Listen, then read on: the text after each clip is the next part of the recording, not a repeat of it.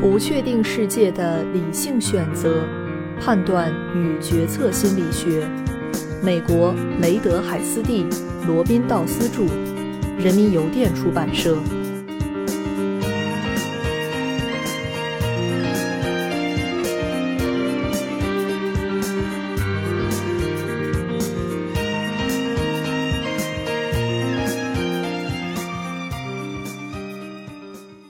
第十三章第三节：动态决策实验研究方法的兴起。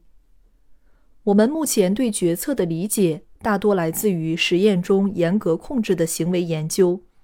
在这些独立而界定清晰的不同决策试次中，被试在定义明确的选项间做出选择，比如对两种赌博、四套出租的公寓进行选择。但在现实生活中，我们通常不会碰到这样明确定义的选项，并且我们的选择过程常常会跨越一段时间，甚至可能由多个不同成分的选择情境组成。打个比方，就像我们要研究人如何通过一个简单的跳跃来跨过溪流，但现实中人们更像是经过一系列的跳跃，从一块石头跳向另一块石头，直到顺利渡过溪流。然而，一直有少量的研究关注人们在动态的多成分的选择任务中的行为表现。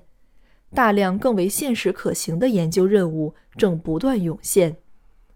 在公开发表的文献中，这种趋势最早可以追溯到爱荷华大学的 Antonio Damasio 及其同事。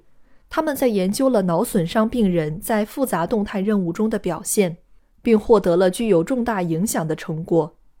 Damasio 的研究主要关注眶额叶皮层有持久损伤的神经病人的行为，其中最著名的病人是菲尼亚斯·盖吉。盖吉是一名建筑工人，1848年在一次爆炸事故中受伤，一根铁锹穿透了他的大脑前额叶皮层，结果异乎寻常，盖吉看起来似乎没有受到损伤。一份报纸的头条称之为“神奇的事故”。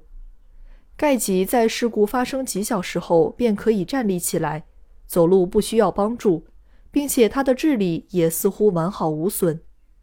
盖吉的医生约翰·哈洛对这种近乎奇迹的恢复印象深刻，他提供了关于盖吉受伤后行为的详细描述。尽管盖吉并没有生理上的残疾，但他的性格和脾气发生了很大改变。他从先前温和的模范市民变成了以下所描述的样子：多变而无礼，有时讲最难听的脏话。而以前的他可不是这样的。他很少尊重同事们，无法忍受他人的反对意见或建议。有时他非常执拗和顽固，而且反复无常、优柔寡断。他对未来的行动制定了许多计划，但甚至还没来得及实施，就把这些计划放弃了。用 Damasio 的话来说，以前的盖吉知道自己所需要做的一切选择，知道如何不断完善自己。事故发生之后，他不再遵守社会规范，常违反伦理道德。他做决策从不考虑自己的最佳利益，并且他从不为自己的将来着想，毫无远见。为了研究像盖吉这样的脑损伤所产生的影响，Damasio 与其同事发明了一种赌博任务。与选择一种赌博任务相比，它能更加现实地模拟日常的风险决策情境。在他们的爱荷华赌博任务中，被试尝试在一种由四副扑克牌组成的不确定环境中赢取金钱报酬。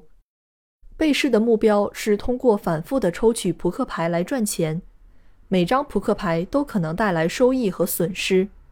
每个试次中，被试从其中任意一副牌中选取一张。牌的背面注有输赢结果。被试需要在总共一百个试次中，根据经验弄明白每副牌的收益分布。其中，A 和 B 两副牌是不利牌，两者从长远来看都会产生负的期望值。如果被试经常从这两副牌中抽取，那他最后将会亏损。C 和 D 两副牌是有利牌。两者从长远来看都会产生正的期望值，因此反复选取这两副牌，最终将会赢钱。就像现实生活中一样，起初人们很难明确知道哪一副牌是有利的，而哪一副牌是不利的。特别是选择不利牌中的任何一张都可以获得一百美元，但其中的某些牌也可能带来更大的损失。最终，每十张牌的净损失为二百五十美元。选择有利牌中的任何一张也可以获得恒定的收益，但只有五十美元。然而，这些牌同时带来的间隔不定的不可预期的损失也相对更小。最终，每选择十张牌的净收益是二百五十美元。值得注意的是，这个任务的设计就是故意让人困惑的。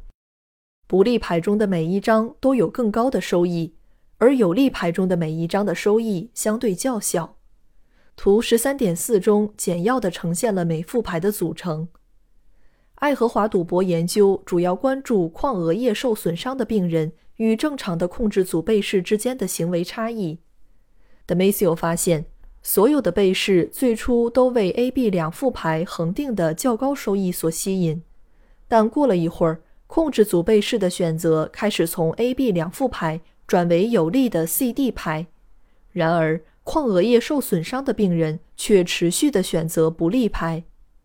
Demasio 还通过记录被试的皮电水平，追踪了被试在进行任务时的情绪反应。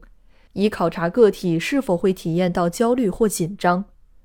控制组被试很快就在预期到选择的牌会出现不利结果时产生了皮电反应。值得注意的是，这种反应发生在他们对这些牌带来的损失表现出明确的信念之前。似乎是在他们能够确定牌的情况之前，他们的身体就已经知道这些不利牌有问题。但是那些眶额叶受损伤的病人却从来没有学会避开不利牌，而且他们也没有表现出预期的情绪反应。Demasio 从这些结果中得出一个大胆的结论：他假设，在复杂的不确定环境中，正常的适应性决策依赖于作为躯体标记的情绪信号。这些信号警示我们重要的事情即将发生，也就是说。躯体标记警告我们有异常的威胁或机遇，或至少会中断其他正在进行的事情，给我们一个当心的信号，提醒我们重要的事情即将发生。在日常的决策中，躯体标记可以帮助我们将大的选择系列筛减为易于处理的小系列。由于有躯体标记信号对我们的提示，那些非常糟糕的选择会很快被排除。使我们可以更好地运用有意识的思维过程，对那些至关重要的竞争选项进行推理和判断。与此解释相一致，眶额叶病人具有这样一个特点：他们会在两个无关紧要的选择间犹豫上好几个小时，比如用哪支钢笔来填表、订购带哪种配料的汉堡等等。在过去的十多年里。躯体标记假设反复被各种强有力且通常是具有关键意义的后续研究证明，同时也有越来越多的研究表明，眶额叶皮层在认知神经系统和动机神经系统之间起调节作用。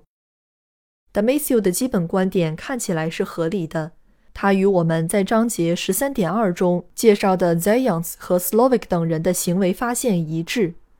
当我们认知系统的沉思和控制策略难以做出决策时，他们就会被更加自动的内隐的直觉系统取代。这些直觉的本能水平的决策似乎是以一种原始的趋避机制为基础。这种机制对期望效用理论中期望值和概率数值的微妙差异相对不太敏感。我们想强调爱荷华赌博任务在方法革新上的重要先导作用，它可能比躯体标记假设对行为决策研究的影响更大。自从爱荷华赌博任务被引进后，其他的几种动态决策任务也相继出现，并且越来越流行。像爱荷华赌博任务一样。这些任务大多数被用来帮助人们诊断和理解决策情境中脑损伤或脑功能受损所带来的影响，其他一些则用以更有效地模拟日常决策。气球模拟风险任务通过让被试给一个卡通气球充气来诱使他们冒险。被试每充一次气可以获得少量的钱。这个任务正是以此鼓励被试继续充气，但在某个不确定的时间点，气球会被冲爆。这时，被试之前挣得的钱就会全部化为乌有。Robin Cubitt 和 Robert Sutton 发明了一种累计赌博任务。让被试打开一系列的盒子，以找到被藏起来的报酬。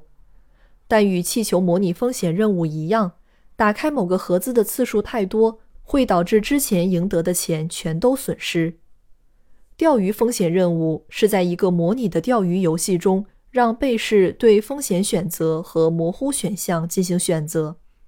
Tatsuya Kamida 及其同事们率先使用模拟原始觅食任务。来研究适应性的决策习惯，而 Camelia Kuning 等人开发了一种对股票市场投资的动态模拟任务，称为行为投资分配策略任务。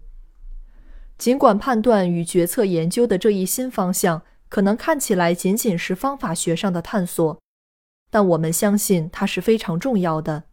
我们看到有几种新的研究方向已经走在了该领域发展的最前端，比如。与传统的单次决策任务中，信息以陈述性表格数字、文字或图形呈现所产生的不同结果相比，如今研究者们对动态任务中关于概率信息如何从经验事件中提取的研究更感兴趣。这个研究课题实在太新了，甚至还没有报告确定性的结论，但有线索表明。客观概率和主观概率之间的关系有别于经验概率和确定概率之间的关系。对个体在风险态度上的一致性的探索引出了另一类问题：在传统任务上表现出风险规避或风险寻求的人，是否也会在动态任务中表现出风险规避或风险寻求？新的动态任务激发了新的理论模型的发展，以解释多重。动态相互依赖的决策，这些新模型将决策过程描述为一系列嵌套的选择，从一个决策空间移动到另一个决策空间或最终决策。与经典的决策模型不同，这些新模型将整体决策过程分解成不同阶段，甚至可能涉及信息的采集、停止信息获取。然后整合收集的信息，选择行动方案的一些机制。另外，这些动态模型似乎特别有助于以神经活动的形式来解释决策。作为将行为数据和神经科学数据联系起来的系统框架，它们越来越受欢迎。